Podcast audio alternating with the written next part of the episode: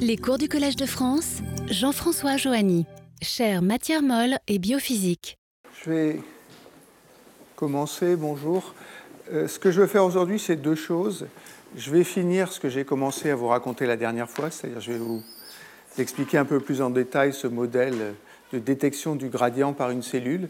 Et puis après, ce dont je voudrais parler, c'est la physique du cytosquelette. Et je vais essayer de vous faire une description très simple de l'actine corticale dans une cellule. Donc c'est un peu ça les, deux objectifs aujourd'hui. Donc ce modèle, c'était un modèle d'une cellule qui était dans un gradient de concentration d'un chémoattractant. Et ce que je voulais discuter, c'est comment elle, euh, elle, détectait le gradient. Je vous avais un peu écrit ça en termes de réaction chimique la dernière fois. Je vais le réécrire d'une autre façon. Avant ça, j'ai oublié de le dire la dernière fois, ce modèle a un joli acronyme qui s'appelle LEGI, Local Excitation Global Inhibition. Et il a été fait par Iglesias et Devray Hôtesse en 2008.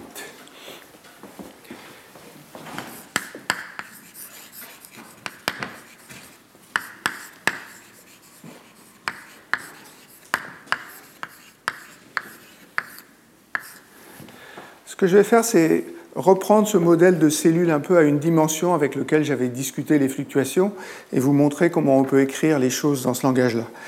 Donc la cellule, pour moi, ça va être une euh, région entre ces deux plans-là. Ça, c'est l'avant de la cellule, ça, c'est l'arrière de la cellule. Puis la cellule détecte le gradient. Elle détecte le gradient parce qu'il y a des récepteurs. Et ça, ça fait un signal à la surface de la cellule. Alors ce signal, je vais l'appeler S. il y a un côté plus et un côté moins le signal du côté plus est plus grand parce que le gradient est plus grand du côté plus. C'est ça le principe. Et ce que je vous l'ai dit la dernière fois, c'est que ce signal S, il fait deux choses. Il, excite un excitateur de, de la réponse qu'on veut avoir et bah, un activateur, pardon, et il excite un inhibiteur. Donc j'ai deux molécules qui sont excitées, un excitateur et un inhibiteur. Donc il y a des excitateurs qui sont activés ici. Il y a des inhibiteurs qui sont activés ici. Et de l'autre côté, il y a des excitateurs, des activateurs et des inhibiteurs. Mais il y a une différence dans l'activateur et l'inhibiteur, c'est que l'activateur, il reste dans la membrane. Donc l'activateur, ça va être le rouge. Il reste dans la membrane, alors que l'inhibiteur est soluble. Donc I.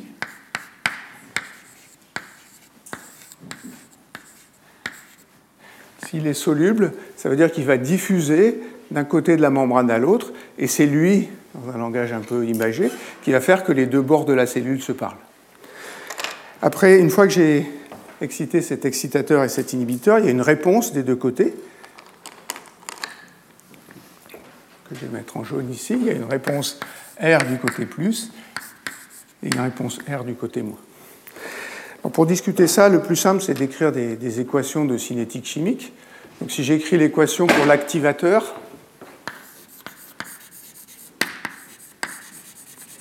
et j'insiste, il est dans la membrane.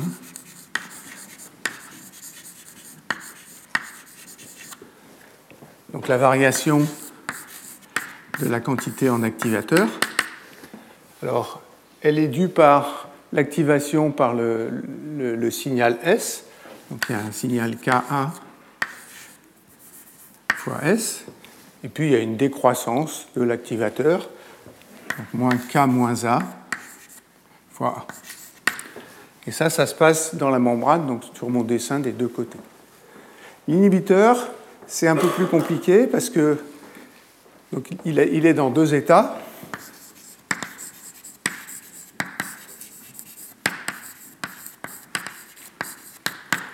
Soit il est dans le cytosol, dans ce cas-là, c'est ce que je vais appeler I. Et dans le cytosol, il y a un courant d'inhibiteur, c'est un courant qui est dû à la diffusion. Soit il est dans la membrane.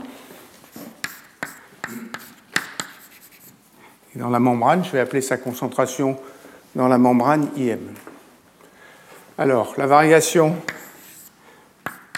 de l'inhibiteur, DI sur DT, Donc dans la membrane, il y a création d'inhibiteurs qui est activée par S.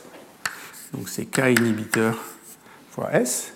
Il y a dégradation ou désactivation de l'inhibiteur, moins K moins IM, moins K moins I, IM. Et puis, il y a un courant de diffusion.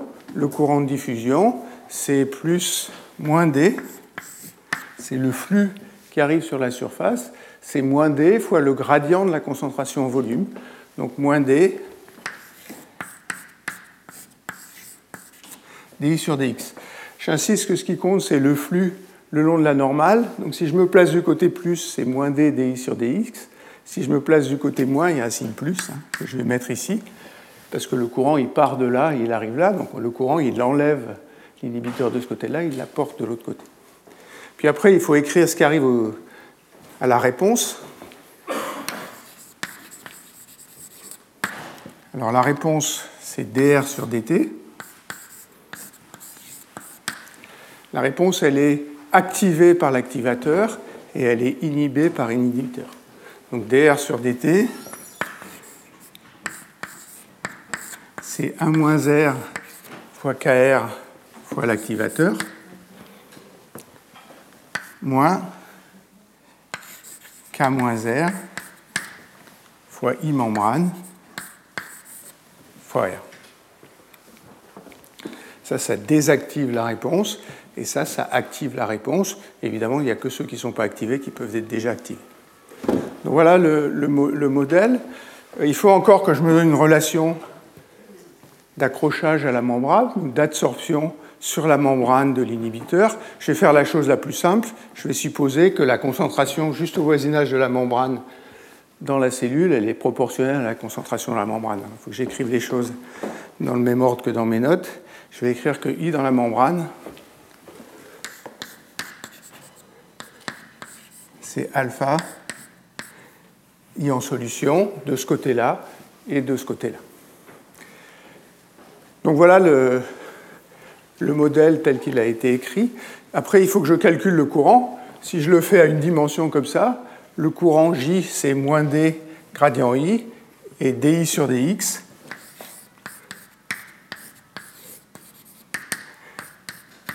C'est I plus moins I moins sur L. Si je suis dans un état stationnaire, le courant, c'est simplement la différence à une dimension, la, variation de concentration est linéaire. Donc le courant, c'est juste la différence de, concentration divisée par la taille de la cellule et puis multipliée par le coefficient de diffusion. Alors maintenant, ce que je veux faire, c'est discuter ça. Le premier pas, c'est qu'est-ce qui se passe si le signal est constant?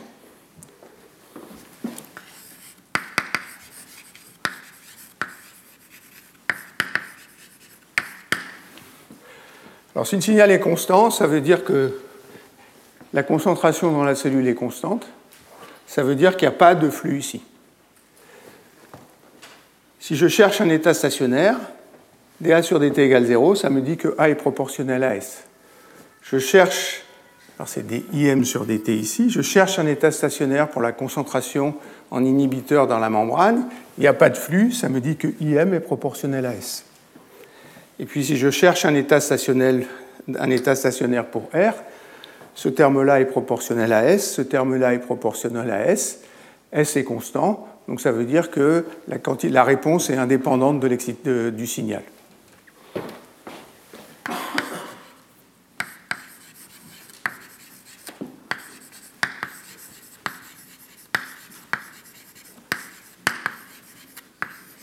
C'est bien une condition que je vous avais imposée la dernière fois. Il faut que c'est chémoattractant. La réponse dépend vraiment du gradient, donc de la différence de S entre les deux côtés de la cellule. Il ne faut pas qu'elle dépende de la valeur absolue du signal. C'est le cas ici, puisque en état stationnaire, S s'en va et on a une réponse qui est indépendante de S. Alors qu'est-ce qui se passe maintenant s'il y a une différence entre, je vais appeler S plus et S moins, donc dans un gradient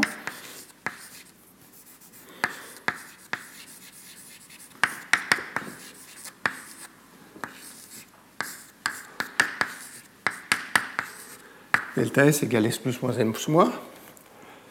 Alors, si je regarde celui-là, l'activateur, c'est la même chose que tout à l'heure. En état stationnaire, l'activateur de chaque côté va être proportionnel au signal S de chaque côté.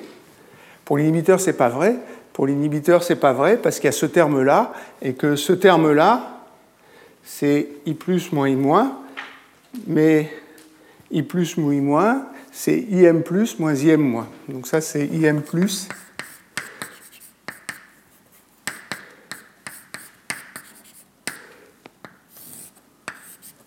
moins IM moins sur L. Donc à cause de ce terme-là, celui-là, il, va varier avec S plus qui est de ce côté-là, celui-là va varier avec S moins, et à cause de ce côté-là, il y a un alpha là, à cause de ce terme-là, le S ne va pas s'en aller de cette équation-là, et donc il va y avoir quelque chose qui dépend de la différence de signal entre S et S qui est ce courant ici de diffusion qui vient par l'intermédiaire de la cellule. Alors je vous laisse, après la suite, c'est plus que de l'algèbre. Il suffit de chercher un état stationnaire, c'est-à-dire de supposer que ça c'est nul, que ça c'est nul et que ça c'est nul. Et puis de calculer la réponse. La réponse qui nous intéresse, c'est la réponse à l'avant de la cellule.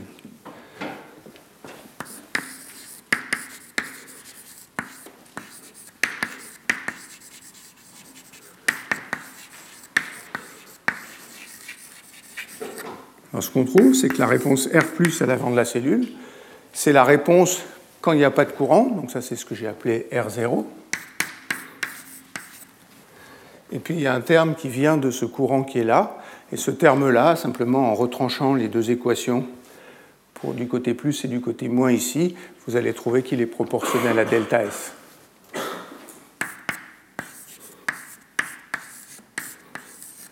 Alors je pourrais exprimer ce coefficient A ici en fonction de toutes les constantes que j'ai introduites ici. Ça n'a pas un grand intérêt pour nous ici, mais c'est quelque chose qui est fait. Donc si je connais les réactions chimiques, je connaîtrai la réponse à l'avant. Et vous voyez que la réponse à l'avant, c'est une constante qui ne compte pas. Et puis ce qui compte, c'est le delta S qui est là. Et du côté avant de la cellule, la réponse est bien proportionnelle au gradient.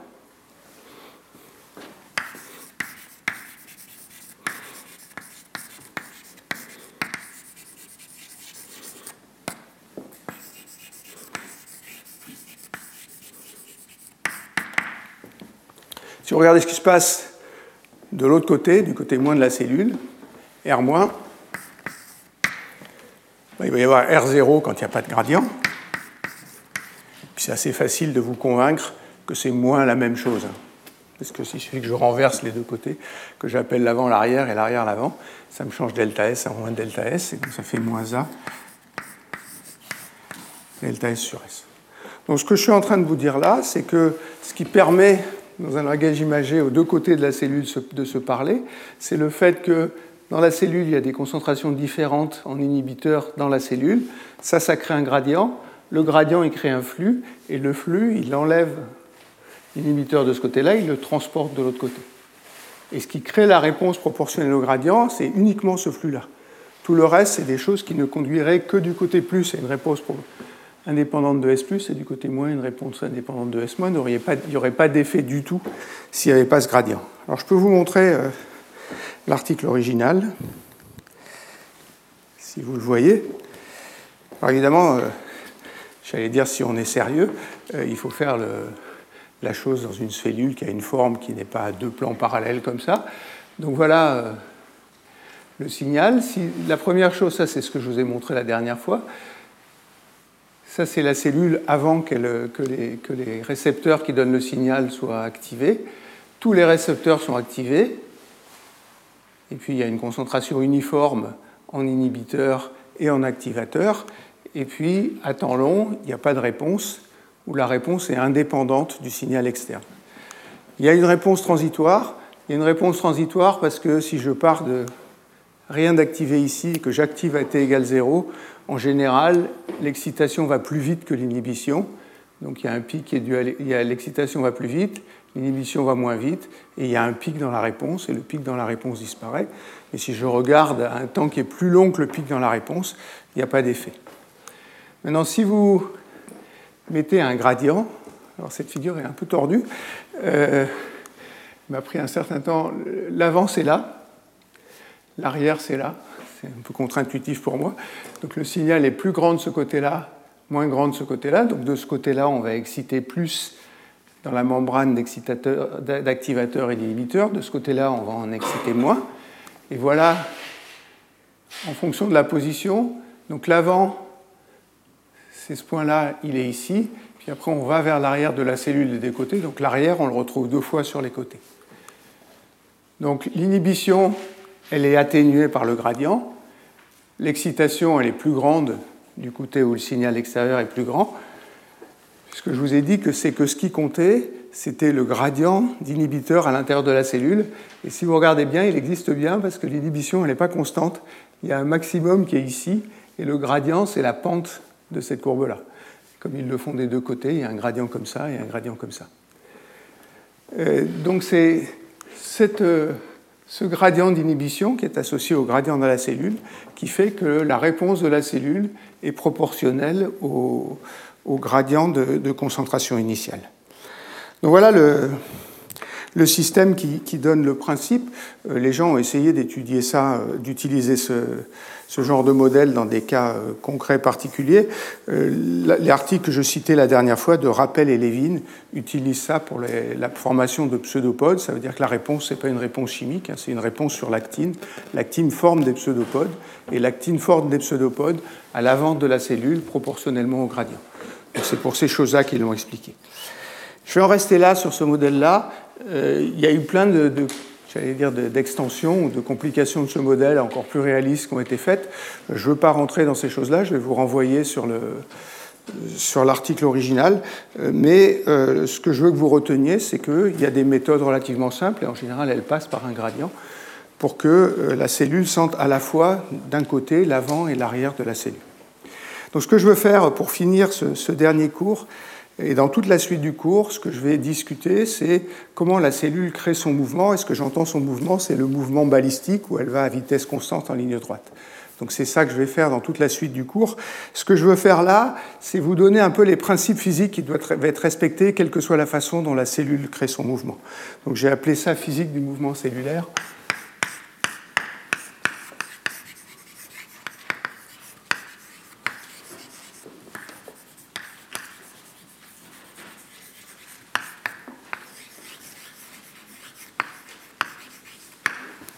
Donc mon but, c'est simplement de respecter une ligne physique, euh, c'est d'écrire un peu les critères physiques qui doivent être respectés, quel que soit le modèle en jeu. La première chose, c'est que euh, si la, vitesse, si la cellule se déplace dans une direction donnée à vitesse constante, ça veut dire qu'il y a une brisure de symétrie de rotation. Et s'il y a une brisure de symétrie de rotation, ça veut dire que la cellule doit être polarisée.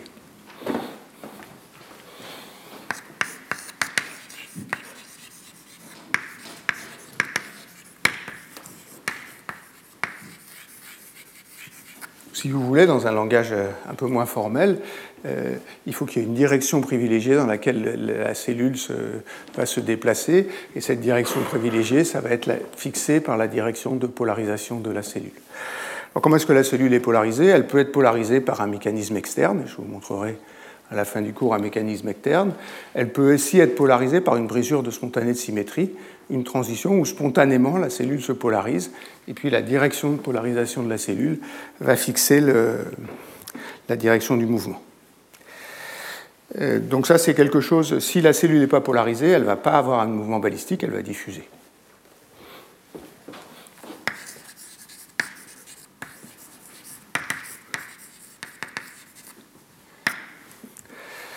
Euh, la deuxième condition qui est toujours respectée, c'est la conservation de la quantité de mouvement.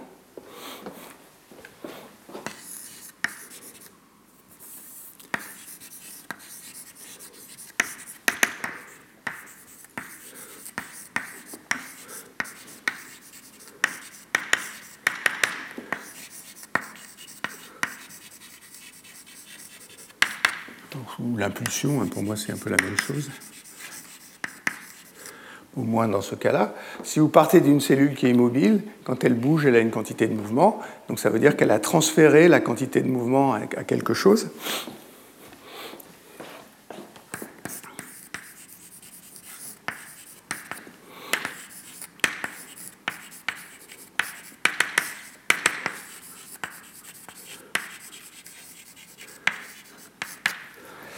Euh, le cas le plus simple, c'est une cellule qui rampe sur un substrat il y a une friction de la cellule sur le substrat, quoi qu'on fasse, et le transfert de quantité de mouvement, il est fait par la friction sur le substrat. Une cellule qui nage, parce qu'elle a des cils ou des flagelles, elle transfère sa quantité de mouvement au fluide qu'il y a autour. Une cellule qui se déplace dans la matrice extracellulaire euh, à trois dimensions, comme j'ai montré la semaine dernière, elle transfère la quantité de mouvement à la matrice extracellulaire. Donc quoi qu'il arrive, il faut qu'il y ait ce transfert de quantité de mouvement. Le transfert de quantité de mouvement, il est associé aux forces qui permettent de créer le mouvement. Euh, il y a un troisième point qui ne va pas vous choquer, c'est qu'une cellule qui se déplace, elle dissipe de l'énergie.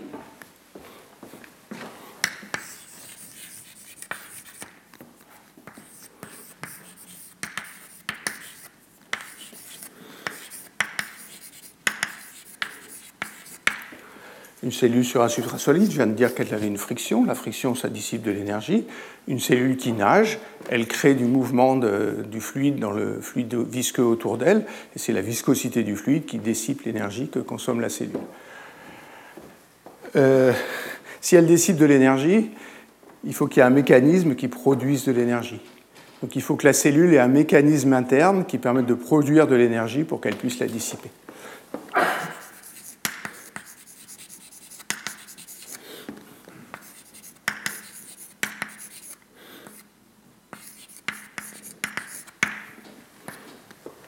Alors vous savez, euh, comme moi, peut-être même mieux que moi, que ce mécanisme actif qui produit l'énergie à l'intérieur du cellule, pour la motilité, c'est souvent le cytosquelette d'actine et de myosine.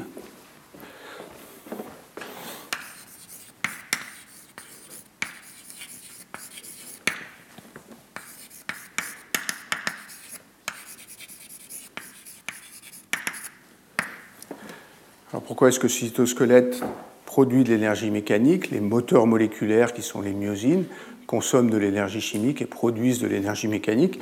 Ce n'est pas la seule consommation d'énergie, hein. la polymérisation et la dépolymérisation de l'actine consomment aussi de l'énergie. Il y a assez peu de cas que je, connais euh, où ce n'est pas le cytosquelette d'actine et de myosine qui transforme l'énergie en énergie mécanique. Le cas que je connais, c'est le cas des spermes de nématodes, où le cytosquelette n'est pas fait d'actine et fait d'une protéine qui s'appelle Major Sperm Protein. Euh, cette protéine n'a pas de moteur moléculaire parce qu'elle n'est pas polaire. Et pour que les moteurs moléculaires puissent marcher sur un filament, il faut que les filaments soient polaires.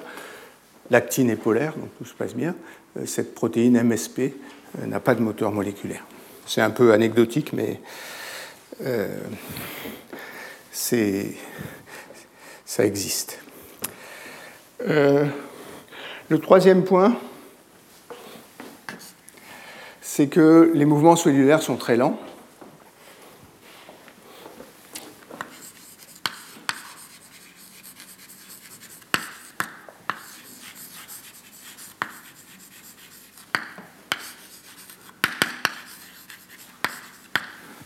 Et que si les mouvements cellulaires sont très lents, l'inertie est toujours négligeable.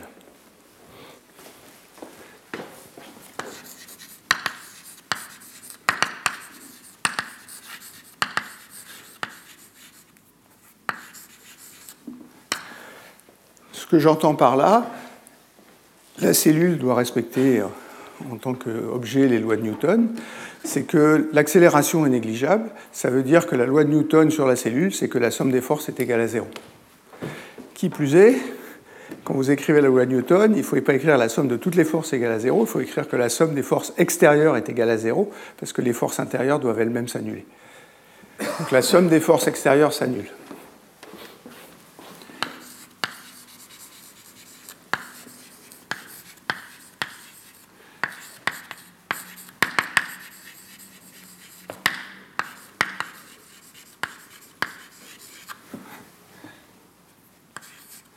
Ça, ça impose des contraintes sur le mouvement, ça impose des contraintes sur ce que les gens peuvent mesurer quand ils font une mesure, par exemple, du, champ de vitesse sous une cellule. Je vais vous prendre un exemple qui est une cellule qui se déplace sur un solide.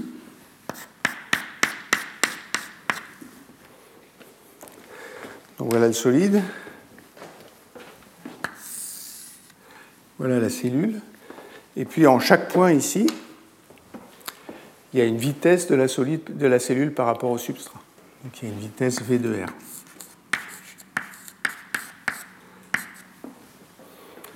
Ça, c'est la vitesse en chaque point du cytosquelette d'actine à l'intérieur de la cellule par rapport au substrat. À cause de cette vitesse, il y a une friction de la cellule sur le substrat, donc il y a une force de friction par unité de surface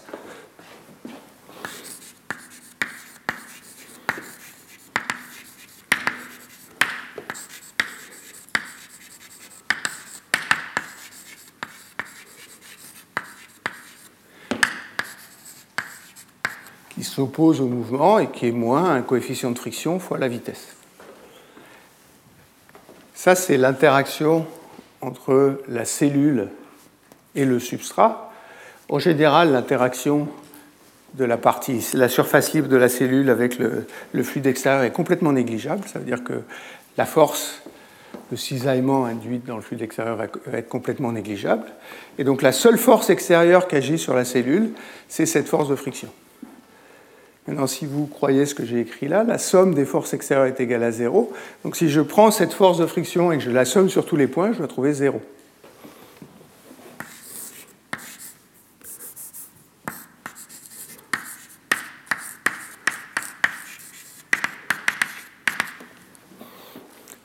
Si la friction est homogène, ça vous dit que somme de V de R dr égale 0.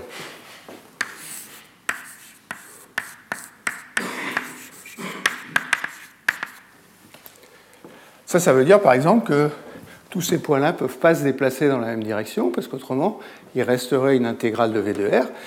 Si la cellule ne peut se déplacer que dans cette direction-là, il, y a des points où la, vitesse est positive, mais il y a forcément des points où la vitesse est négative, et l'intégrale des deux, la somme des vitesses positives moins la vitesse négative doit s'annuler. C'est une contrainte assez forte hein, qui doit être vérifiée dans les expériences. Il y a pas mal de gens qui imposent cette contrainte pour améliorer la précision de leur expérience. Ils mesurent, ils intègrent le vecteur vitesse, ça fait deux contraintes, il y a une contrainte dans chaque direction, et on doit trouver zéro pour l'intégrale de la vitesse dans chaque direction. Il y a plein d'autres exemples. J'assume là-dessus parce que, contrairement à ce qu'on pourrait penser, il y a pas mal d'articles de biophysique où la somme des forces sur une cellule qui bouge n'est pas égale à zéro. Ça veut dire que ces articles-là, le modèle qu'ils ont écrit ne tient pas la route. Euh, après, euh, je vais un peu revenir sur euh, les milieux dans lesquels les cellules se déplacent.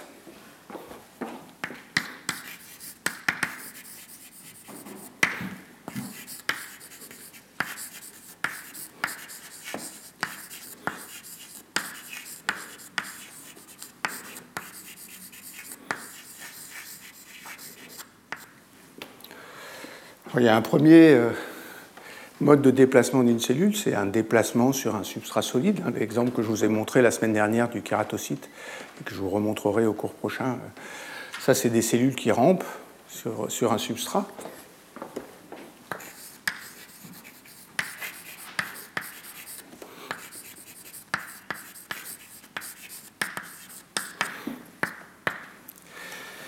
Il y a des cellules dont je parlais qui nagent. Donc elles ont des moteurs ou des appendices qui leur permettent de nager. C'est souvent des cils ou des flagelles qui peuvent tourner ou battre.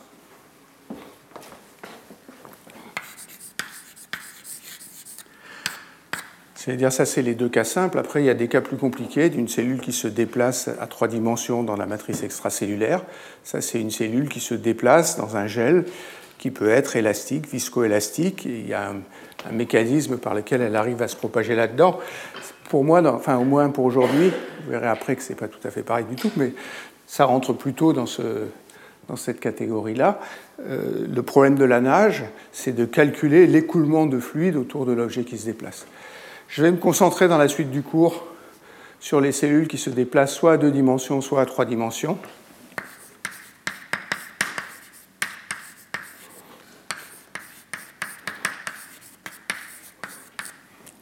Et je ne vais pas parler de la nage du tout. Alors, ce n'est pas que c'est un problème qui ne me plaise pas, au contraire, hein, c'est un sujet qui me fascine assez, le battement des cils. C'est une hydrodynamique absolument magnifique. Euh, donc, je ne vais pas parler de ça du tout dans le cours, mais j'ai un professeur invité qui va venir au mois de juin, qui s'appelle Eric Loga.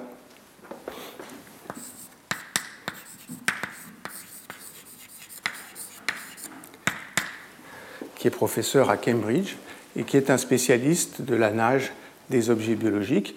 Il fera quatre cours sur le déplacement d'une cellule dans un fluide au mois de mai.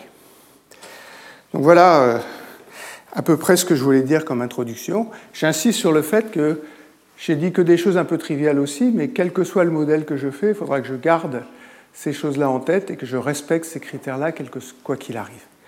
Donc voilà ce que je voulais dire euh, dans mon premier cours. Ce que je veux faire maintenant, c'est commencer mon histoire de comment une cellule se déplace à vitesse constante, euh, et je, vais vous parler donc du cytosquelette d'actine et de myosine d'une cellule.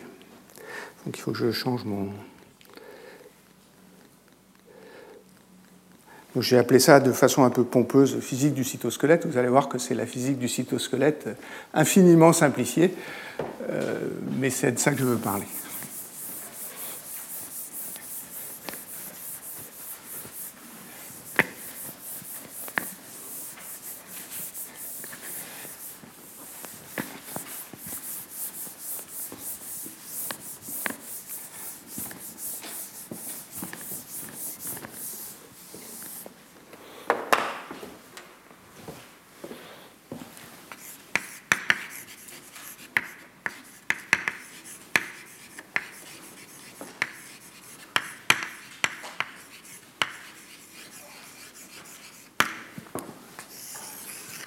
Donc, ce veux parler, c'est le cytosquelette d'actine et de myosine.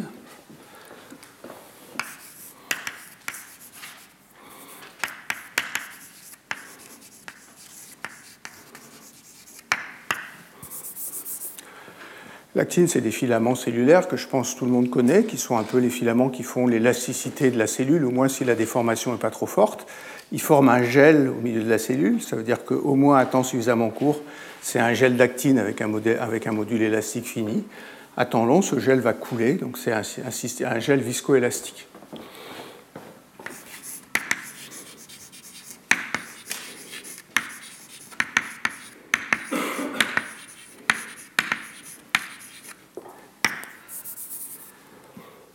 Et puis dans ce gel, il y a des moteurs moléculaires qui sont des myosines, en général des myosines 2, Les myosines, ce qu'elles font, c'est qu'elles s'accrochent aux filaments d'actine et elles tirent sur les filaments d'actine. Et ce qu'on observe expérimentalement, c'est que les myosines contractent le gel d'actine.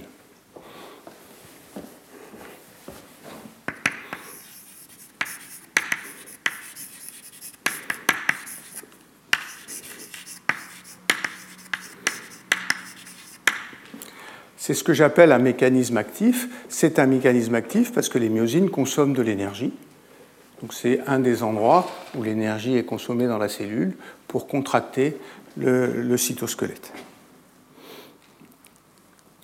Alors euh, je fais un peu la même chose depuis le, début de mes cours. Hein.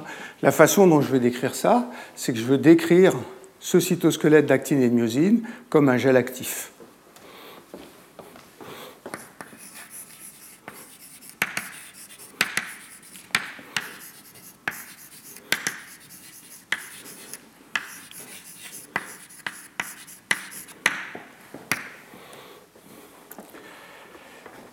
Alors j'ai décrit euh, dans mon premier cours très très en détail ce que j'appellerais la théorie des gels actifs. Je ne vais absolument pas rentrer dans les, dans les détails de la théorie ici. Je vais vous rappeler deux résultats qui seront suffisants pour toute la suite du cours. il y en a même un seul qui suffira pour la suite du cours. Euh, donc on n'a pas, pas besoin de trop rentrer là-dedans. J'appelle ça théorie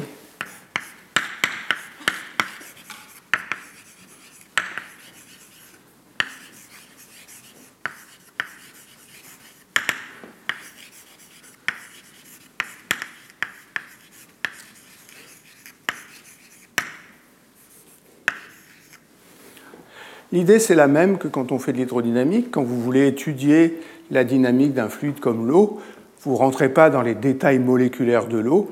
La seule chose que vous avez besoin de connaître, c'est la viscosité. Donc l'idée, c'est de faire une théorie hydrodynamique pour le cytosquelette.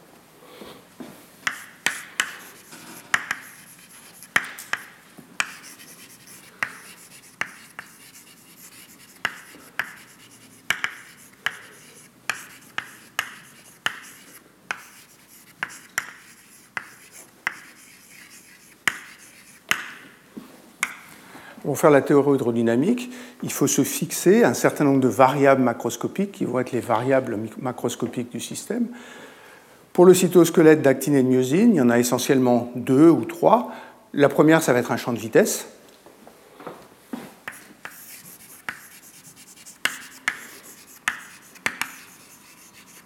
Ça, c'est la vitesse locale du cytosquelette. L'actine, c'est des filaments qui sont assez rigides. Donc il y a un degré de liberté qui est l'orientation des filaments d'actine. C'est ce que je vais appeler la polarisation.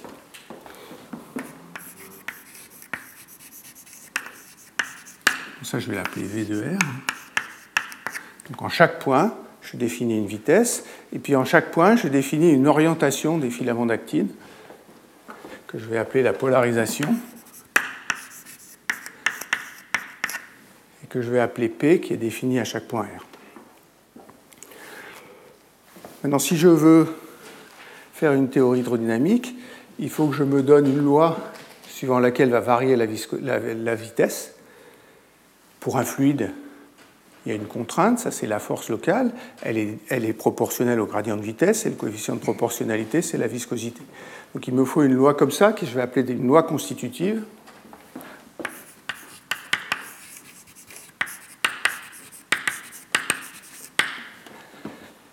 puis, il m'en faut une deuxième qui va me dire comment change l'orientation locale des filaments d'actine. Alors, la contrainte. Alors, je vais pendant 5 minutes écrire des tenseurs avec des variables compliquées, puis je vais faire disparaître tout ça dans les 5 minutes qui vont suivre. je vais les mettre en bas. Elle a deux indices, alpha et bêta. Et puis, si je regarde le cytosquelette à temps long, il va couler. Donc il va y avoir une viscosité.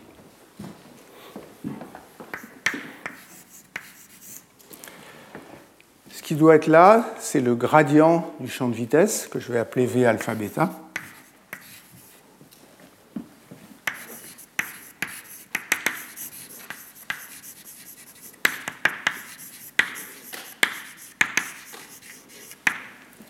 peux l'écrire précisément, hein. V alpha bêta c'est la dérivée par rapport à la coordonnée alpha de la composante bêta de la vitesse, plus l'inverse.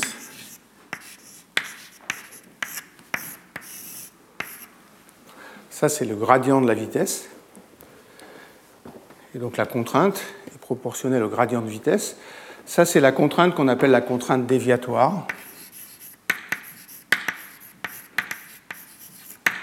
Ça veut dire qu'elle exclut la pression que je vais rajouter après. Et puis, il y a un terme là-dedans qui doit décrire l'activité des moteurs. Ce que montre la théorie des gels actifs, c'est que cette activité des moteurs, on a mis un signe moins, ça c'est un peu historique, elle dépend de l'orientation locale de l'actine. L'orientation locale de l'actine, c'est un vecteur. Avec ce vecteur, on peut faire un tenseur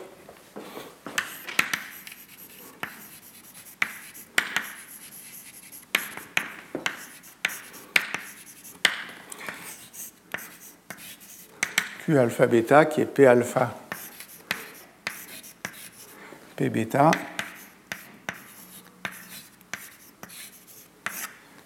moins un tiers de delta alpha bêta. Ce tenseur-là, c'est un tenseur qui a des directions propres qui sont le long de P et perpendiculaires à P. J'ai retrancé ce moins un tiers de delta alpha bêta, hein, qui est l'identité, simplement pour que la trace du tenseur soit nulle. Je peux le mettre ou pas le mettre, il s'avère que ça ne fait aucune différence. Et dans beaucoup de cas, je ne l'écrirai pas, ce, moins un de moins un tiers de delta alpha bêta.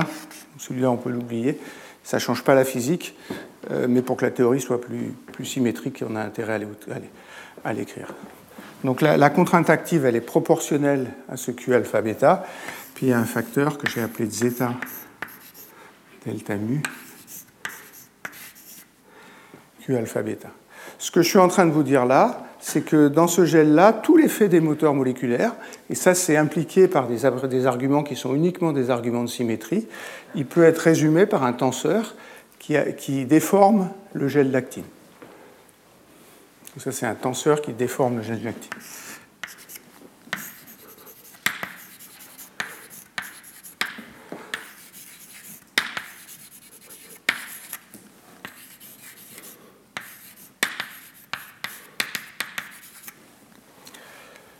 Ce tenseur, il est proportionnel à l'activité des moteurs. Ce delta mu que je mets là, c'est ce qui mesure l'activité des moteurs. C'est la différence de potentiel chimique entre l'ATP dans la cellule qui est sous forme ATP et l'ATP qui est sous forme ADP. Chaque fois qu'un moteur fait un pas, il consomme une molécule d'ATP et, et l'ATP lui donne une énergie qui est égale à delta mu. Ce delta mu, c'est 25 fois l'excitation thermique.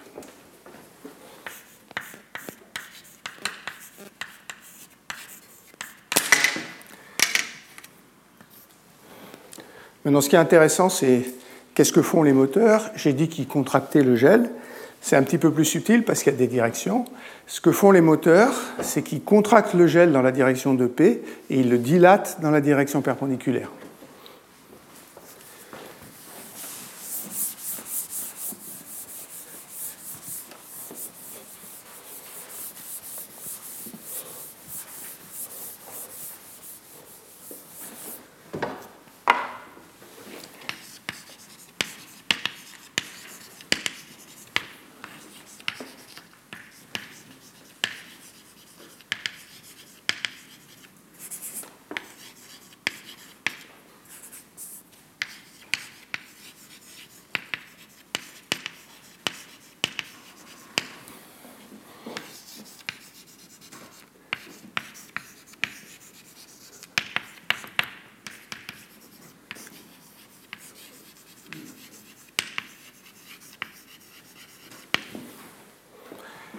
Pour qu'il soit contractif, il faut que ce coefficient de zeta soit négatif.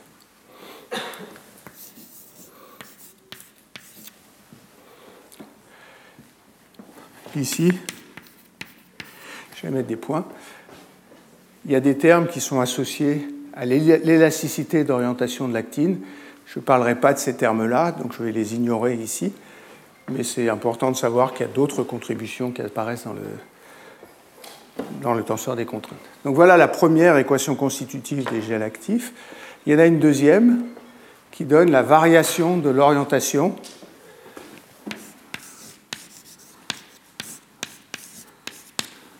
dp sur dt de l'orientation de l'actine dans un gel. Là, il y a deux termes.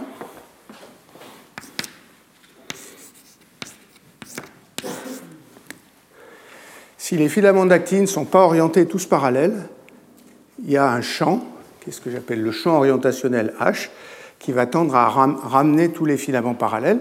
Donc c'est un couple sur les filaments d'actine, ce, champ H.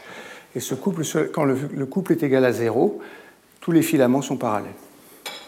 Il y a un coefficient ici qui est homogène à une viscosité, ça c'est ce qu'on appelle la viscosité de rotation.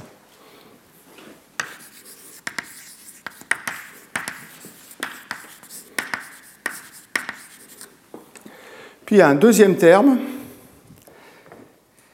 que je vais écrire parce qu'il est intéressant, mais que non plus je n'utiliserai pas. Donc c'est moins. Alors je vais écrire dp alpha sur dt égale h alpha. Ça c'est pour chaque composante la dérivée de par rapport au temps. Et puis il y a un terme qui dit que quand il y a un gradient de vitesse, le gradient de vitesse exerce un couple sur le directeur et fait tourner l'orientation des filaments d'actine. Donc il y a un coefficient moins nu.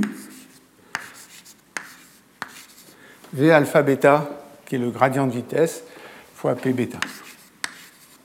Donc si vous cisaillez, vous créez un gradient de vitesse et ça fait tourner les filaments d'actifs, ce qui est assez intuitif. Hein. Si vous les mettez verticaux comme ça et que vous cisaillez, ils vont avoir tendance à prendre un angle fini. Cet angle fini ne dépend que du coefficient nu qui est là. Ce que je vais faire dans toute la suite du cours, donc ça c'est résumé en 10 minutes ma théorie de l'hydrodynamique des gels actifs. Ce que je vais faire dans toute la suite du cours, parce que pour ceux que je vais raconter, c'est suffisant, c'est que je vais supposer que l'orientation des filaments d'actine est fixée. Donc pour chacun des problèmes que j'étudierai, je vous dirai dans quelle orientation les filaments d'actine sont. Ça veut dire que j'aurai plus besoin de cette équation-là. En gros, parce que j'aurai choisi le bon champ ici, qui fait qu'ils sont orientés dans la bonne direction. Les termes que je n'ai pas écrits ici, ils sont nuls aussi. Et il ne me reste plus que ça. Donc finalement, l'équation des gels actifs, ça se résume à une viscosité, qui est ce que j'ai appelé état ici, plus une contrainte active, qui est la contrainte exercée par les moteurs moléculaires sur l'actine. Et c'est tout. Alors je disais que ce n'est pas la contrainte totale, hein. donc la contrainte totale,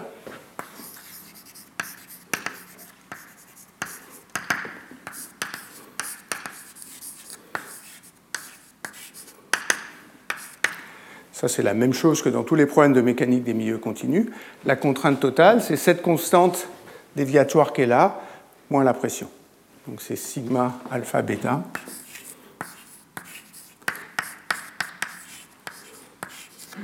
moins P delta alpha bêta. Alors c'est à cause de ce terme-là que je peux ignorer le moins un tiers qui est là, et que dans toute la suite, je dirais que la contrainte active, c'est moins zeta delta mu fois P alpha P bêta. Donc j'oublierai même ce terme-là. Donc voilà la, théorie telle que, je, telle que je vais l'utiliser. Je vais vous donner des cas très simples qui seront en général à une dimension pour qu'on arrive bien à voir ce qui se passe. Donc mon but aujourd'hui, c'est de vous montrer deux exemples extrêmement simples, extrêmement naïfs. Vous allez voir que le premier, il est très très naïf, mais il donne quand même pas mal de résultats qui sont assez, assez intéressants sur la motilité cellulaire. Donc mon premier exemple, c'est de prendre ça et de vous faire le modèle le plus simple que je connais sur la motilité cellulaire.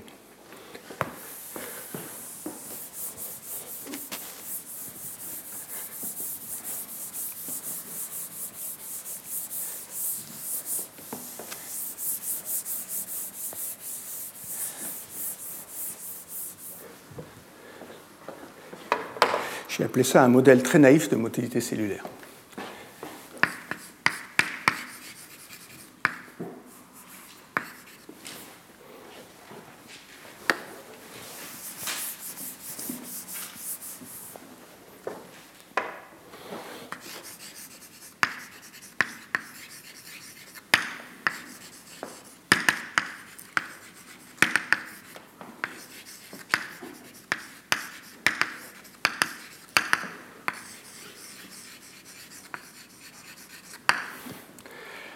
Mon modèle est le suivant. Je vais considérer une cellule qui est confinée entre deux plaques, entre deux plaques de verre, par exemple.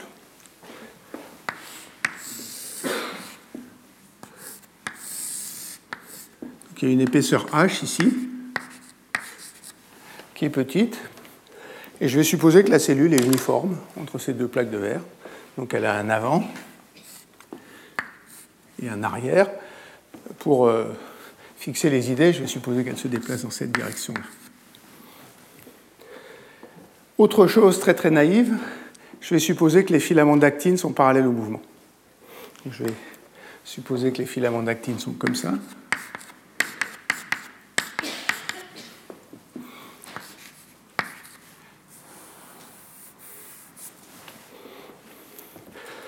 Et puis si tout est parallèle au mouvement et que tout est homogène sur l'épaisseur ici, ce qu'on peut deviner, c'est que la vitesse sera aussi parallèle au mouvement. Donc la vitesse va être comme ça.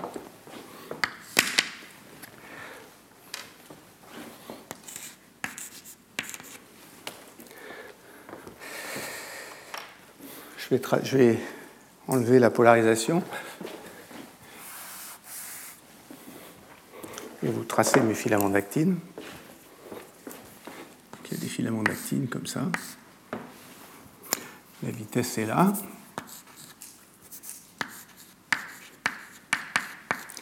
Et puis les filaments d'actine, ils sont connectés par des moteurs moléculaires myosine qui créent la contrainte active dont je viens de parler.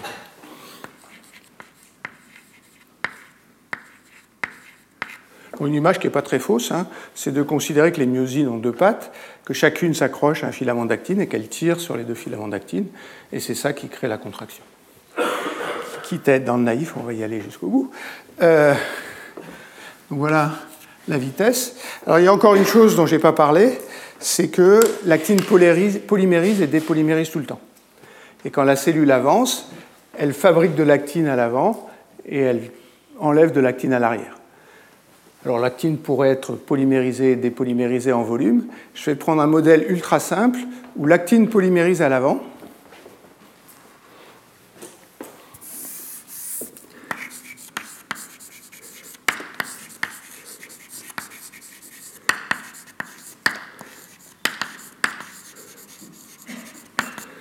avec une vitesse de polymérisation que j'appelle VP.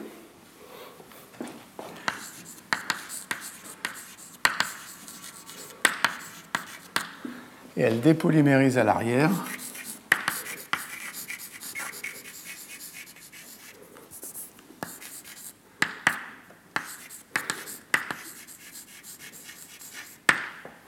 à une vitesse que j'appelle VD.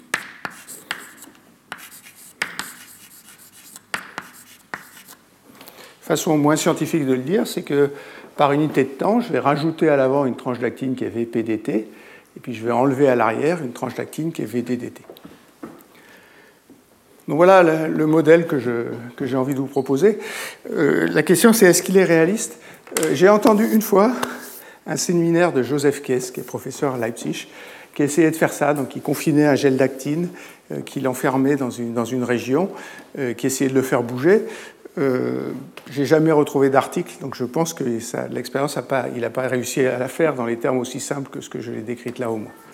Mais c'est quelque chose qu'on pourrait imaginer de faire comme un système biomimétique. Alors ce qui est très simple là-dedans, c'est que si h est tout petit, la vitesse va être constante sur l'épaisseur, donc il n'y a pas de variation de la vitesse avec l'épaisseur.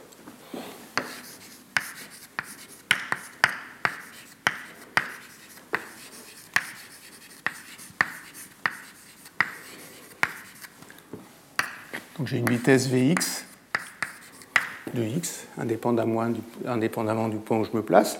L'épaisseur est constante, donc il n'y a pas de, composante z de la vitesse. Euh, et ce que je veux, c'est écrire l'équilibre local des forces. Alors ce que je sais, c'est ma loi des gels actifs. Hein. Deux états V alpha bêta. Donc c'est Vxx. Vxx, c'est deux états des V sur dx. C'est état dV sur dx, pardon. Donc sigma xx, ça c'est la force par unité de surface dans cette direction-là. C'est deux états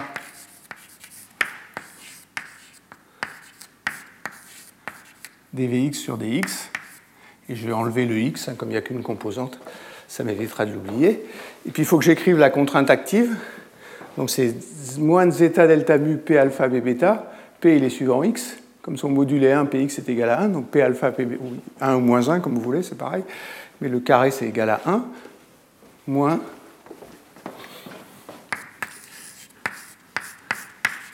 zeta delta mu. Après, pour, euh, j'allais dire, pour préparer la suite, je vais écrire l'équilibre des forces.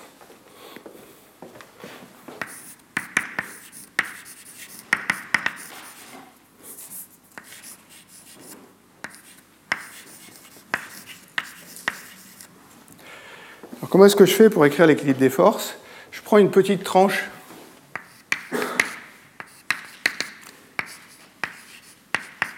de longueur dx ici. Et puis je vais regarder la force qui s'exerce sur, cette petite tranche. Et comme euh, c'est un système isolé, la, la, force doit être égale à 0. Alors, la force qui s'exerce sur cette petite tranche, ben, il y a la contrainte sigma xx qui le tire dans cette direction-là, et la contrainte moins de l'autre côté, la surface contrainte sigma xx qui le tire là-bas. Sigma xx, c'est la force par unité de hauteur ici. Donc la force, c'est h fois sigma xx. Donc il y a une première force qui est d sur dx de h sigma xx. Ça, c'est la force ici, moins la force ici. Puis il y a une interaction avec la paroi. Je vais prendre la, façon la plus simple qu'un liquide actif comme ça d'interagir avec la paroi. Je vais supposer qu'il y a une force de friction et que la force de friction, d'abord elle s'oppose à la vitesse, ça c'est toujours le cas, parce qu'autrement on injecterait de l'énergie dans le système, et je vais supposer qu'elle est proportionnelle à la vitesse. Donc je prends une force de friction visqueuse, ça veut dire qu'il y a un coefficient de friction xi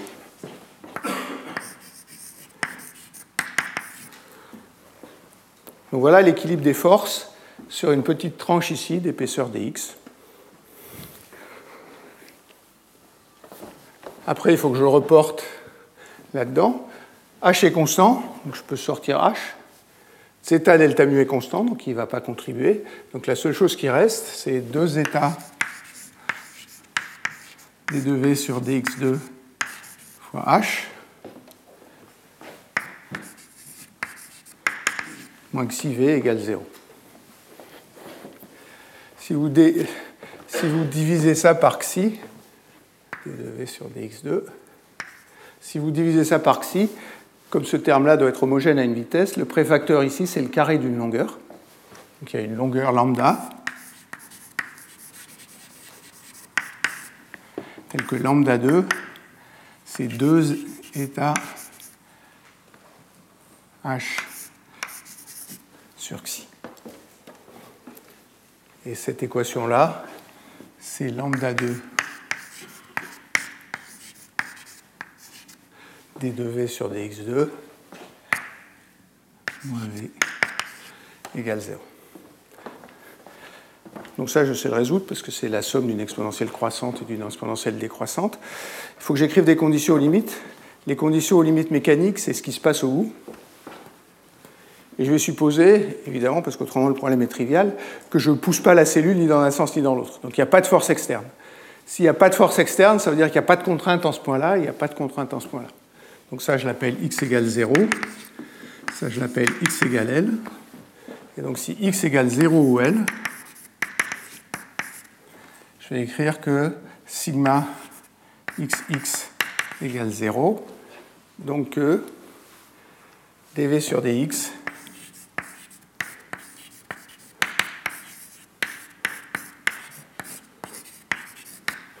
sur deux états. Là, j'ai une équation du deuxième degré, j'ai deux conditions aux limites. Donc maintenant, je sais tout faire, donc je vais vous épargner euh, des mathématiques pas très intéressantes et je vais vous écrire le champ de vitesse. Donc la vitesse, V, c'est zeta delta nu lambda sur deux états, donc où lambda est cette longueur-là, fois le sinus hyperbolique de x moins lambda sur 2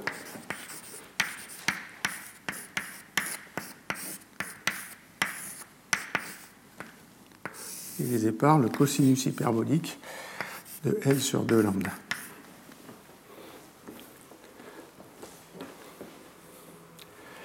Si je fais x égale L sur 2, la contrainte est nulle. Si je fais x égale moins L sur 2, la contrainte est nulle. Alors comment est-ce que je vois ça?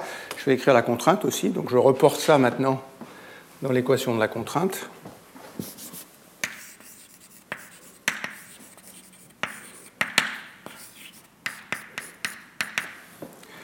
Là, c'est zeta delta mu. Facteur 2. Alors cette fois, c'est le cosinus hyperbolique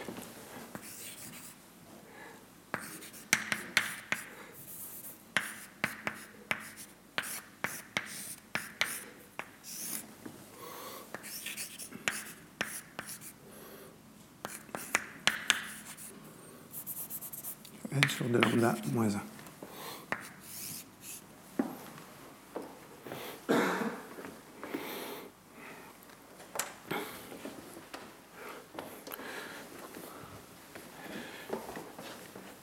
Alors ça vous parle probablement pas, en tout cas moi ça me parle pas beaucoup, ces, ces fonctions trigonométriques. Donc ce que j'ai fait, c'est que j'ai tracé le...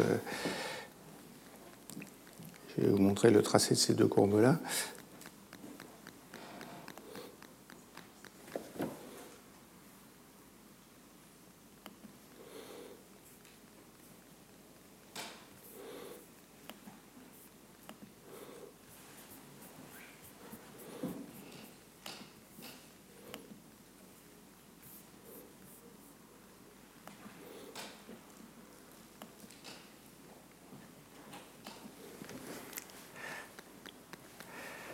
Alors,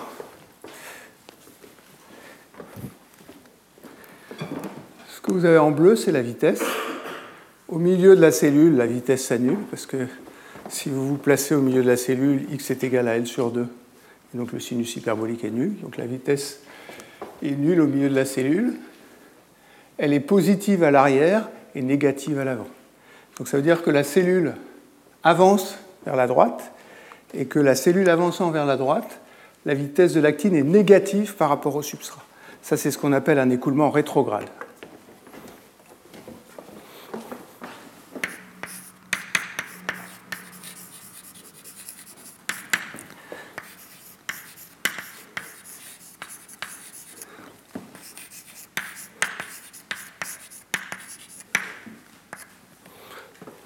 D'autre part, la, vitesse est symétrique par rapport au milieu.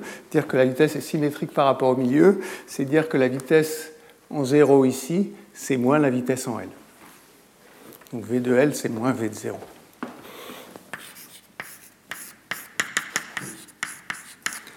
Donc l'écoulement est rétrograde à l'avant.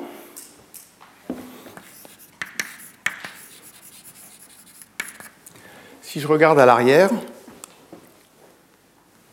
la vitesse est positive. Donc à l'arrière, l'actine va dans la direction de la vitesse. Euh, ça, les gens l'appellent un écoulement antérograde.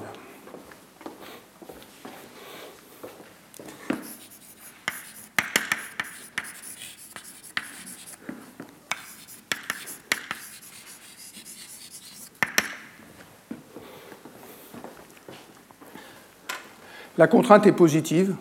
Je vous ai dit que la contrainte active, c'était moins zeta delta mu. Zeta est négatif. La contrainte positive, ça veut dire que ça contracte. Donc on a bien ce qu'on attend. Euh, c'est symétrique. Et si vous supposez que la longueur L est plus grande que la longueur lambda, la valeur au milieu, c'est juste moins moins zeta delta mu. Alors ici, j'ai pris euh, L égale 5 lambda pour faire cette chose-là. Euh, donc on a déjà atteint le, régime où la valeur au c'est très plat au milieu, et la valeur au milieu, c'est moins zeta delta.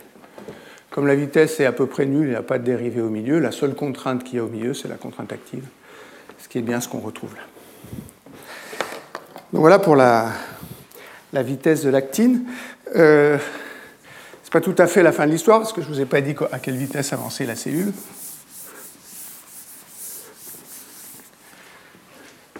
Alors, la vitesse U, si je regarde l'avant de la cellule ici, il avance pour deux raisons. Il avance parce que l'actine se déplace à la vitesse v de L, mais il avance aussi parce que je crée du matériel ici. Donc ça veut dire que la vitesse U, c'est la somme de la vitesse de polymérisation et de la vitesse de l'actine. Donc c'est v de, v de polymérisation plus v de L. Et puis, je peux faire le même raisonnement ici. Évidemment, ce que je cherche, c'est ce que j'ai dit au début, c'est une cellule qui avance à vitesse constante dans un état stationnaire. L'état ne sera stationnaire que si la vitesse du, bord arrière est égale à la vitesse du bord avant. Je peux la calculer ici. Ici, il y a une vitesse v de 0, et puis il y a une vitesse de dépolymérisation, et la vitesse de dépolymérisation, elle fait aussi avancer vers la droite. Donc ça veut dire que ça, c'est v dépolymérisation plus V de 0. Maintenant, je peux ajouter ces deux égalités-là. Comme V de L, c'est moins V de 0, je trouve que U, c'est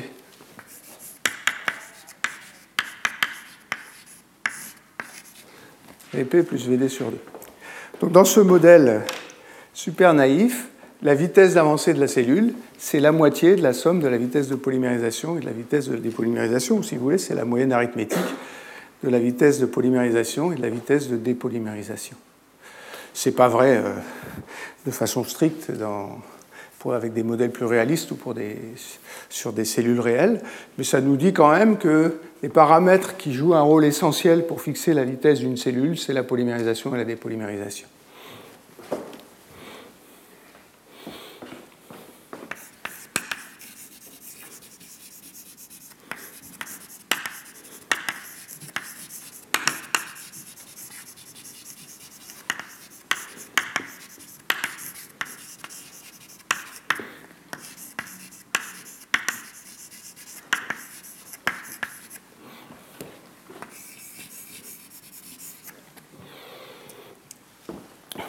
Après, je peux, au lieu d'ajouter ces deux égalités-là, je peux soustraire ces deux égalités-là.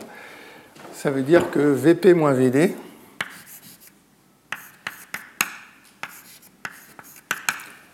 est égal à V de L moins V de 0, mais V de L, c'est moins V de 0. C'est moins 2 V de 0. Et V de 0, je le connais d'ici. Il y a un moins SHL sur 2 sur lambda fois zeta delta mu.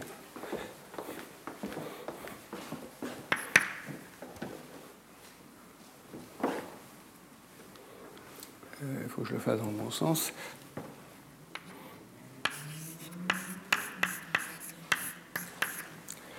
Alors, ce que je m'aperçois en faisant ça, c'est que j'ai oublié un signe moins ici. Que la vitesse doit être positive. Non, elle est positive à l'arrière et négative à l'avant, c'est juste. D'accord? Euh, V de D, ça fait V de P, ça fait 0, pardon. Ça fait moins zeta delta mu sur lambda, tangente hyperbolique. Chose comme ça. Si je fais L égale 0, ça fait bien la tangente hyperbolique ici. Que ça me fixe, ça, c'est la longueur de la cellule. La longueur de la cellule, elle s'ajuste par polymérisation et dépolymérisation. Et cette règle-là me fixe la longueur de la cellule.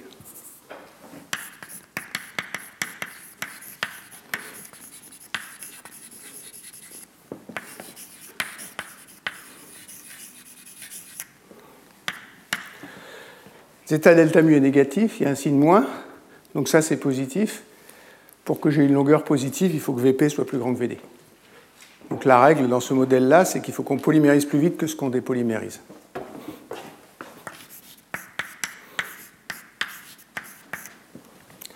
Il y a une autre contrainte, c'est que la tangente hyperbolique, c'est un nombre qui varie entre 0 et 1. Donc Vp ne peut pas être trop grand par rapport à Vd, parce qu'autrement j'aurais une tangente hyperbolique qui est plus grande que 1, et ça me ferait une longueur qui devient infinie quand c'est égal à 1. Donc il faut que Vp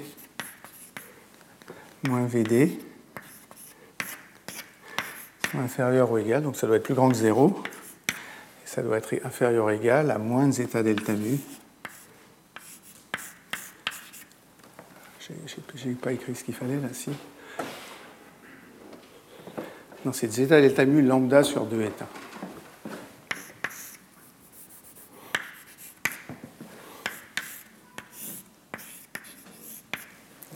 Quand on atteint cette longueur-là, la cellule devient très très longue. Ça veut dire qu'on a une cellule qui devient infinie. Alors vous allez me dire, j'ai oublié des choses. Euh, les choses que j'ai oubliées, c'est qu'il y a une membrane et que je ne peux pas étirer la membrane comme ça jusqu'à l'infini. Donc si je veux garder une cellule qui a une taille finie, je peux dire la membrane va se comporter comme un ressort, par exemple. Il y a pas mal de gens qui font ça, donc je peux mettre un ressort entre les deux extrémités ici.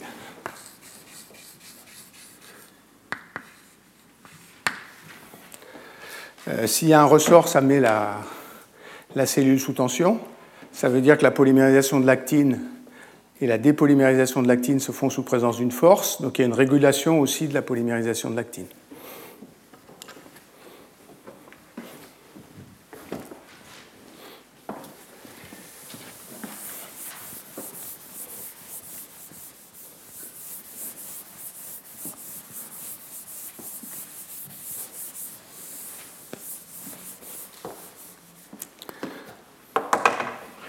Y a un rôle de la tension de la membrane.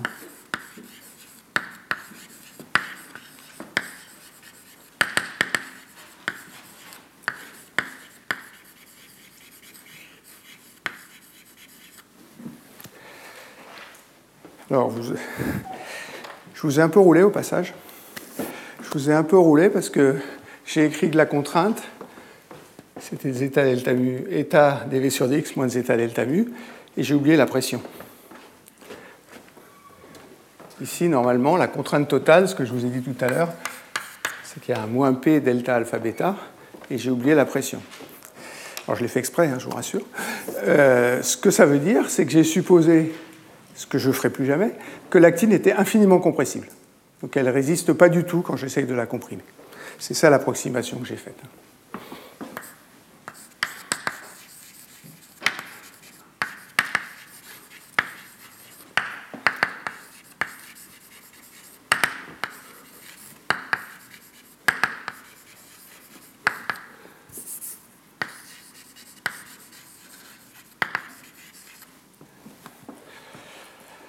Je vais garder cette approximation qui n'est pas vraie du tout. Hein. Si vous prenez un gel d'actine, les gens ont fait cette mesure-là, euh, c'est à peu près incompressible un gel d'actine. Les gens ont mesuré le module de Poisson, ils trouvent 0,45, euh, incompressible c'est 1,5. Donc la bonne approximation, c'est l'approximation inverse, où l'actine est infiniment compressible. Mais ça, ça va me permettre de vous montrer un autre effet qui lui est vrai pendant l'étalement des cellules. Donc je vais supposer que ça reste vrai, que, l'actine est infiniment compressible. Puis je vais regarder la conservation de la matière, donc la conservation de l'actine.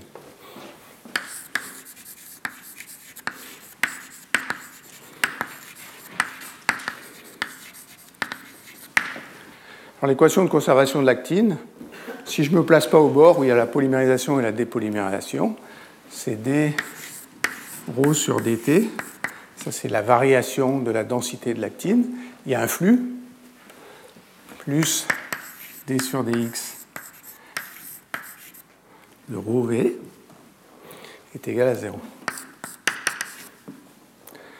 Mais ce que je suis en train de regarder, c'est une cellule qui avance à vitesse constante. Ça veut dire que ρ, si je suis dans un état stationnaire, il doit se propager à la vitesse u. Ça veut dire que ρ, c'est une fonction de x moins ut. Ça, c'est un front qui se propage à la vitesse u. Le front avant et le front arrière doivent se, propager à la vitesse u. Ça veut dire que dρ sur dt, c'est moins u dρ sur dx. Et cette équation-là s'écrit d sur dx de ρ facteur de v moins u est égal à 0. Ça veut dire que ρ facteur de v moins u est constant. À cause des règles qui sont ici, cette constante est négative. Donc je vais écrire que ρ facteur de u moins v est égal à une constante.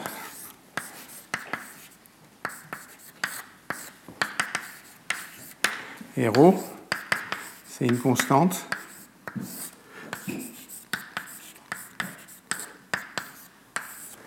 divisé par u moins v de x.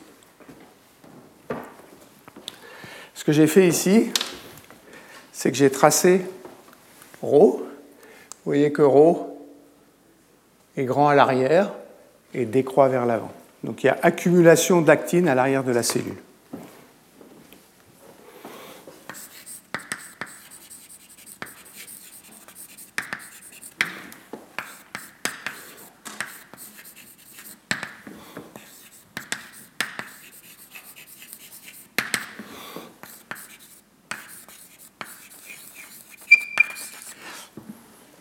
Ça, c'est souvent vrai. Alors j'ai pris une approximation extrême, hein. ça veut dire que à cause du fait que j'ai supposé que l'actine était totalement compressible, évidemment j'ai augmenté cet effet que l'actine s'accumule à l'arrière de la cellule. Mais ça, c'est un effet qui est vrai et qui existe. Euh, ça, ça vous montre un peu euh, l'effet de la contrainte active et des moteurs moléculaires dans la, dans la motilité d'une cellule. En particulier, ce que fixent les moteurs moléculaires, c'est la vitesse de l'actine mais au moins dans ce modèle-là, ils n'influencent pas du tout la vitesse elle-même de la cellule. Donc il y a un peu une séparation des, propriétés. La contractilité du cytosquelette, ça fixe l'écoulement d'actine, et puis la polymérisation et la dépolymérisation fixent la, vitesse de la cellule. Donc voilà mon, modèle très très naïf. Euh, je vais m'arrêter là pour ce modèle naïf. Je vais vous montrer une autre chose qui est aussi très très simplifiée. Je vais vous parler de l'actine corticale.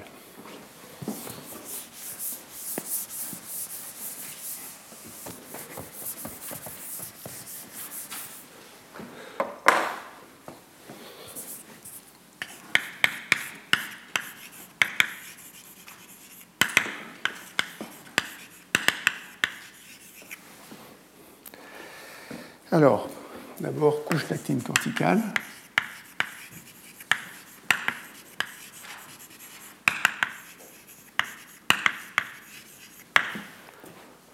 Je vais faire ça en vous montrant des, des images. La couche d'actine corticale, c'est une couche d'actine et de myosine, donc un gel d'actomyosine encore, qui est situé juste sous la membrane de la cellule. Vous avez deux images ici. Cette image c'est une image de microscopie euh, optique qui est faite par Guillaume Charras. Ce qui est marqué en rouge, c'est la membrane de la cellule. Et ce qui est marqué en vert, c'est cette couche d'actine corticale. Ce qui est marqué en vert, c'est les myosines, pas l'actine, dans, cette image. Vous voyez que la couche de myosine est collée à la couche d'actine, mais qu'elle peut se détacher, et ça, ça forme ce qu'on appelle un bleb ici. Euh, l'épaisseur de la couche est quelque chose comme euh, 300 nanomètres, donc c'est un peu inférieur au micron. L'actine polymérise et dépolymérise, et les temps de polymérisation et de dépolymérisation, c'est-à-dire le temps de renouvellement complet de la couche, c'est 30 secondes à peu près, peut-être un peu moins. Il y a une image que je trouve euh, encore plus spectaculaire ici, qui est due à M. Medalia, qui est faite par euh, tomographie en microscopie électronique. Ça, c'est la technique de M. Baumeister. Vous avez la membrane ici.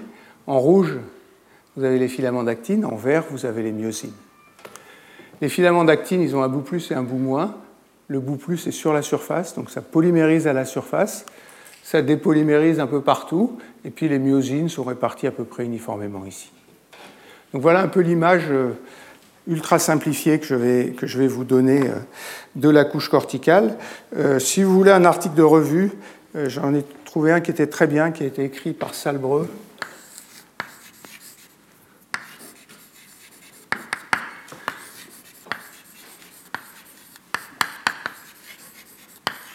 Charras et Paluche, Trends in Cell Biology 2012.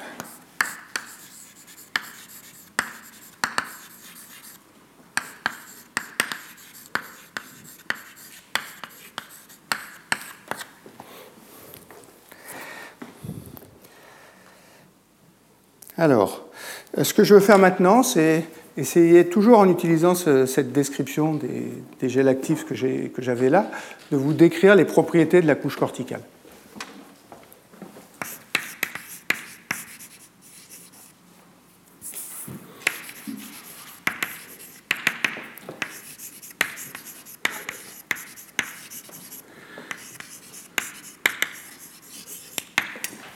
Donc, je vais faire un dessin la membrane cellulaire qui est là.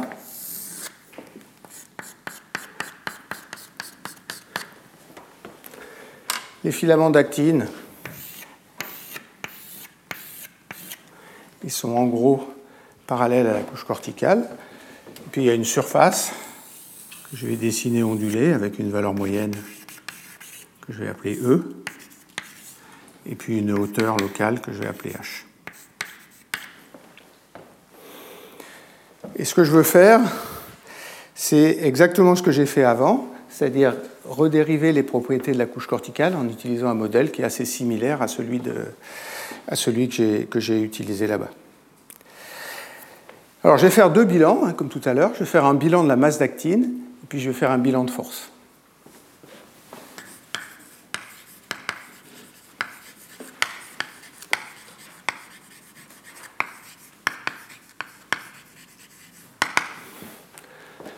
Alors le bilan de la masse d'actine locale, c'est d sur dt. Cette fois, il y a deux axes. Il y a un axe Z comme ça et un axe X comme ça. Donc plus la divergence du courant.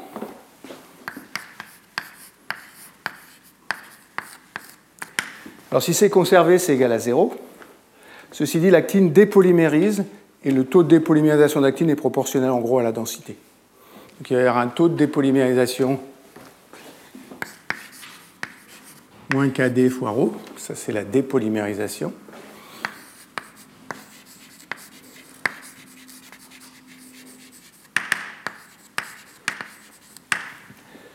Et puis il y a une polymérisation. Je vous ai dit que la polymérisation se faisait sur la surface ici. Ça veut dire que la vitesse normale ici, c'est égal à Vp. Alors une façon mathématique de le rajouter, c'est d'écrire ici plus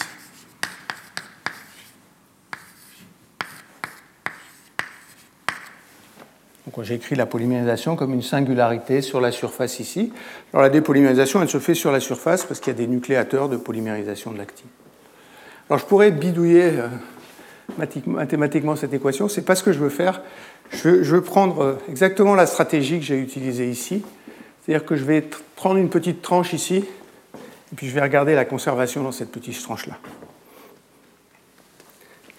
Donc je découpe une tranche.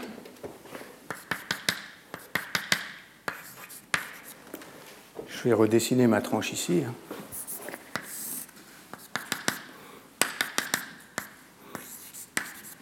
Ça c'est dx. Ça c'est h.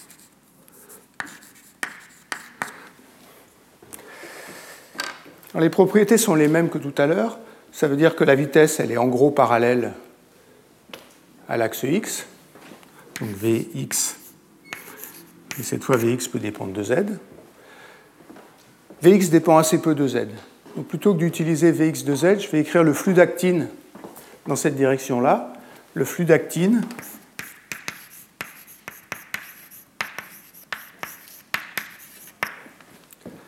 c'est somme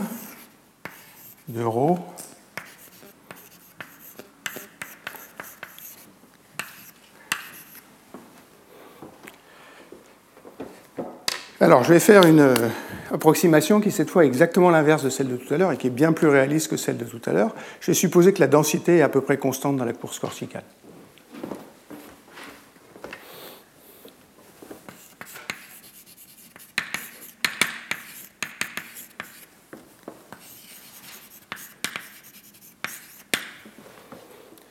Ça veut dire que je peux sortir du flux ce facteur ρ, et maintenant je vais définir les flux en divisant par ρ ici. Donc le flux d'actine, c'est somme de 0h de V2Z dz. Plutôt que le flux d'actine, je vais définir la vitesse moyenne. je vais l'appeler J, celui-là. La vitesse moyenne.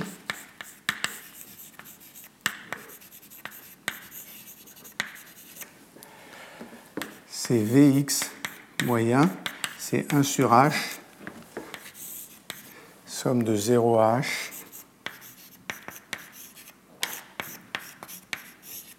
et x de z dz. Ça, c'est le flux qui rentre de ce côté-là dans la, région qui m'intéresse, puis qui sort de l'autre côté dans la région qui m'intéresse.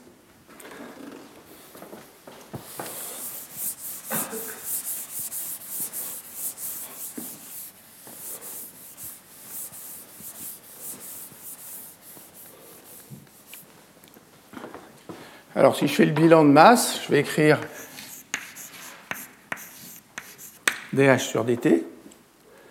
Ça, c'est ce qui rentre moins ce qui sort.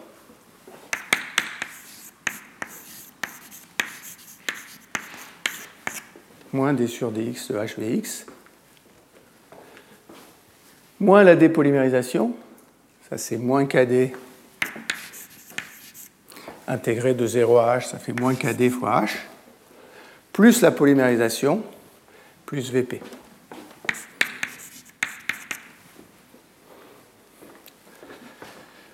Si la vitesse est petite, ce qui va être le cas dans ce que je vais dire après, je peux sortir le h de la dérivée ici. La correction que ça apportera, c'est juste une correction du deuxième ordre que je peux négliger. Donc au lieu d'écrire moins, moins d sur dx de hvx, je vais écrire moins h dvx bar sur dx moins kdh plus vp. Donc ça, c'est la conservation de l'actine qui est à densité constante dans cette petite région qui est là. Ensuite, je vais faire un bilan de force.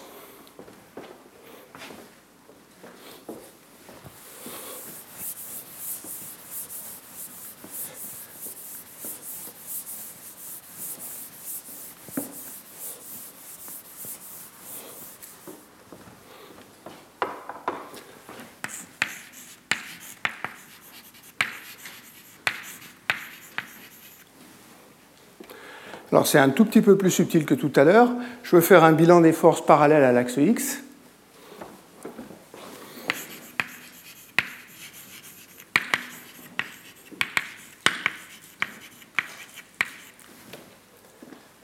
La force par unité de hauteur, c'est sigma. Donc la force totale, c'est l'intégrale de sigma xx. Donc la force totale,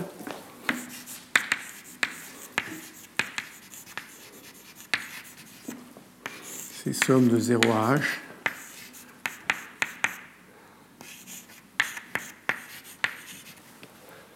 Ça, c'est la contrainte qui agit de ce côté-là.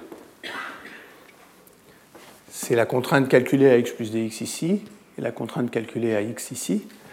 Plutôt que d'utiliser cette force, je vais définir la contrainte moyenne.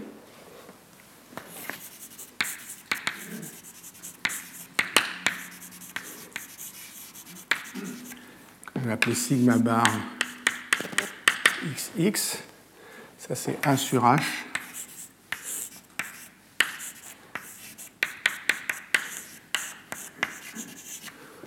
Sigma de z. Maintenant, si je regarde l'équilibre des forces sur cette petite tranche-là, c'est comme tout à l'heure, hein, c'est la différence de la force ici et la force ici. Donc ça, c'est d sur dx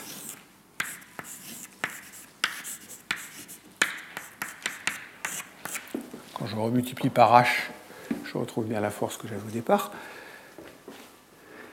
Et puis, moins une force due à la membrane, que je ne vais pas expliciter pour l'instant.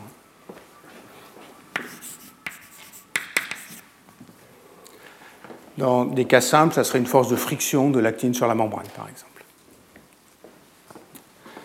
Donc voilà l'équilibre des forces. Maintenant, il faut que j'écrive l'équation constitutive des gels actifs.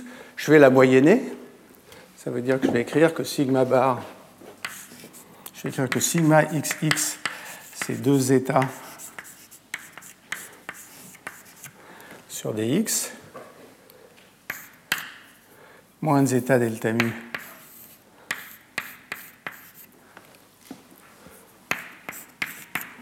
moins P.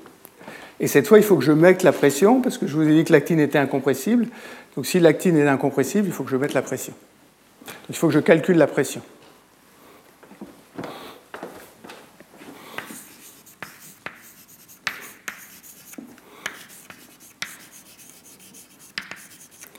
Pour calculer la pression, au lieu de calculer la force horizontale, je vais regarder l'équilibre des forces verticales.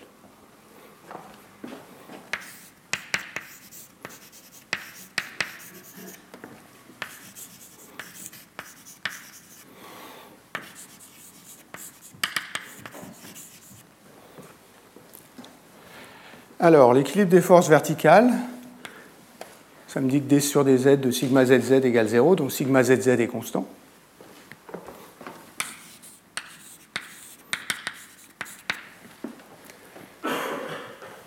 Mais sur la surface, sigma zz, ça doit être égal à la contrainte à l'extérieur. Alors j'ai dessiné ça de façon très très tordue, mais la surface elle est presque plate bien sûr. Donc ça veut dire que sigma zz égale 0 partout parce que la pression à l'extérieur, je vais prendre ça comme état de référence. Donc j'ai sigma zz égale 0. Alors sigma zz, c'est comme sigma xx, hein, c'est deux états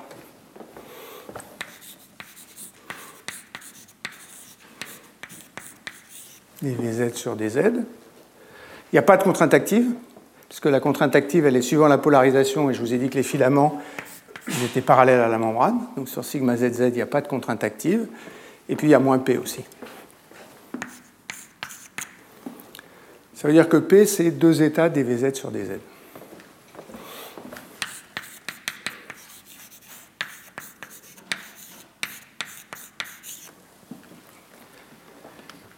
Et dvz sur dz, je vais pouvoir l'exprimer en fonction de dvx sur dx en fonction de ça.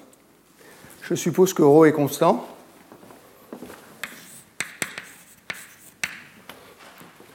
Ce terme-là donne 0. Le ρ va se simplifier ici, le ρ va se simplifier ici, alors j'ai oublié le ρ là. Hein. Donc ρ apparaîtra plus, donc j'ai divergence de V.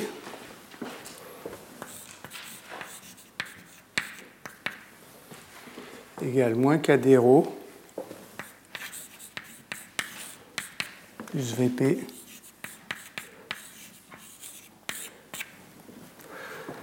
Ça veut dire que dvz sur dz,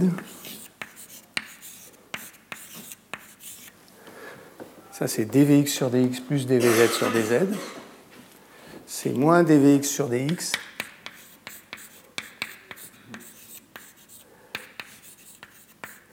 Moins kd rho. Moins kd plus vp delta de z.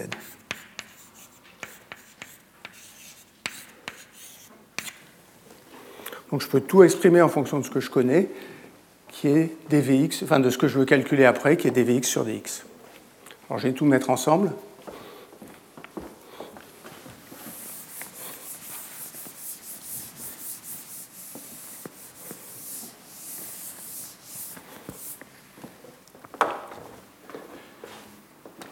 Donc ça veut dire que P, c'est deux états dvz sur dz. Donc P, moins deux états.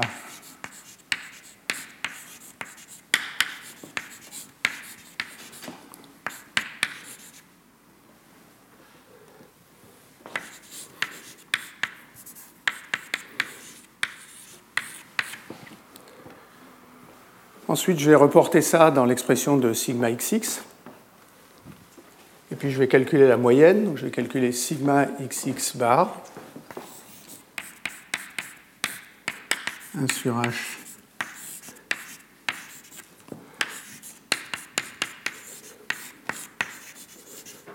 sigma xx de z dz.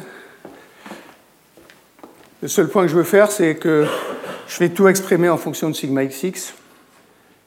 Donc j'aurai dvx moyen sur dx, zeta delta mu je peux, calculer sa moyenne aussi. Et P, je, je l'ai ici. Donc je peux moyenner sigma xx. Et en fait, ce que je vais calculer, c'est h fois la moyenne de sigma xx. Alors, ça fait 2 état h dvx bar sur dx moins 2 kd état H plus 2 KD plus 2 VP H moins H zeta delta U. Ça, c'est la force qui s'exerce sur, sur la partie qui est là. Et je sais que cette force, elle est telle que d sur dx de h sigma xx moins fm est égal à 0. Alors, ce que je vais discuter avant de m'arrêter, c'est qu'est-ce qui se passe si la couche corticale est homogène?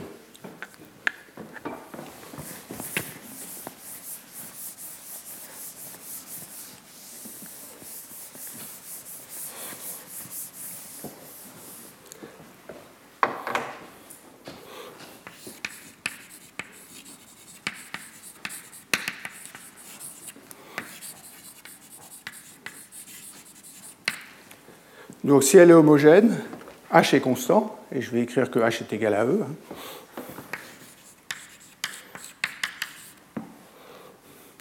Si elle est homogène, il n'y aura pas de gradient de contrainte active, donc il n'y aura pas de vitesse, donc Vx moyen est égal à 0.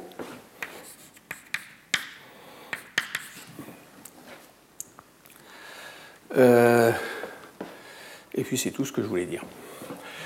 Donc j'ai E sigma xx bar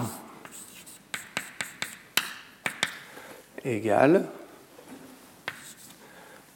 ce terme-là donne 0, moins 2 KD état H, plus 2 état VP, alors HCE.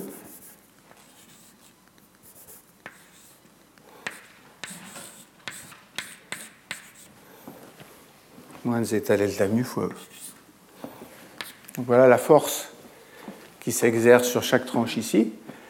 Je peux reprendre mon bilan des masses.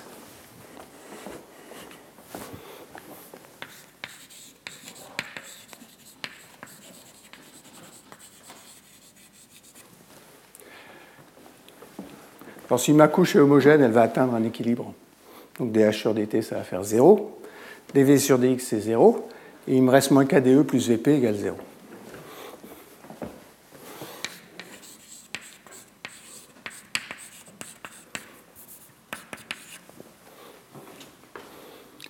Alors, ça, ça me donne l'épaisseur de la couche corticale.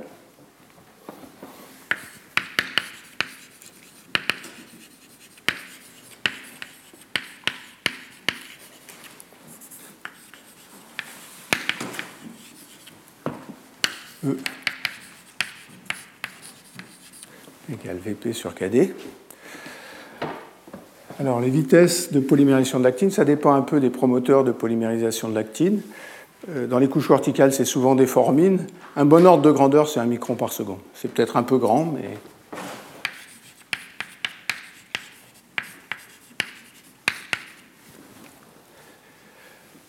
Il y a KD ici. L'ordre de grandeur, c'est KD, c'est une seconde moins. Euh, une seconde moins 1, un truc comme ça. Ça veut dire que E, c'est un micron, si je prends ça. Ça veut dire que soit j'ai un peu sous-estimé celui-là, soit j'ai un peu estimé l'autre. En pratique, c'est plutôt 300 nanomètres. Enfin, comme j'ai fait ça très très à la louche. Euh, résultat important quand même, c'est que ça, ça dépend que de la polymérisation et de la dépolymérisation. Ce qui fait l'épaisseur de la couche corticale, c'est qu'on injecte l'actine ici, elle dépolymérise petit à petit, puis à un moment on a dépolymérisé toute l'actine et on a atteint un état stationnaire. C'est ça que vous dit ce résultat-là. J'ai fait un grand détour parce que je veux l'utiliser après, mais on aurait pu écrire ça en une ligne. Ce qui m'intéresse, c'est de regarder cette formule-là. Donc je vais écrire E sigma xx. Alors il y a moins 2 KD état E plus 2 état VP, ça, ça fait 0. Donc c'est moins.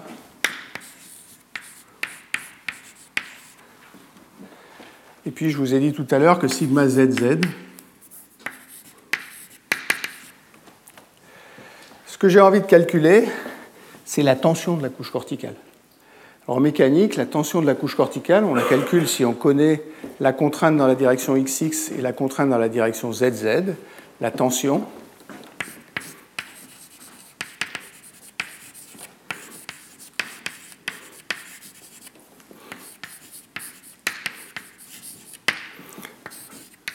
Gamma, c'est somme sur l'épaisseur.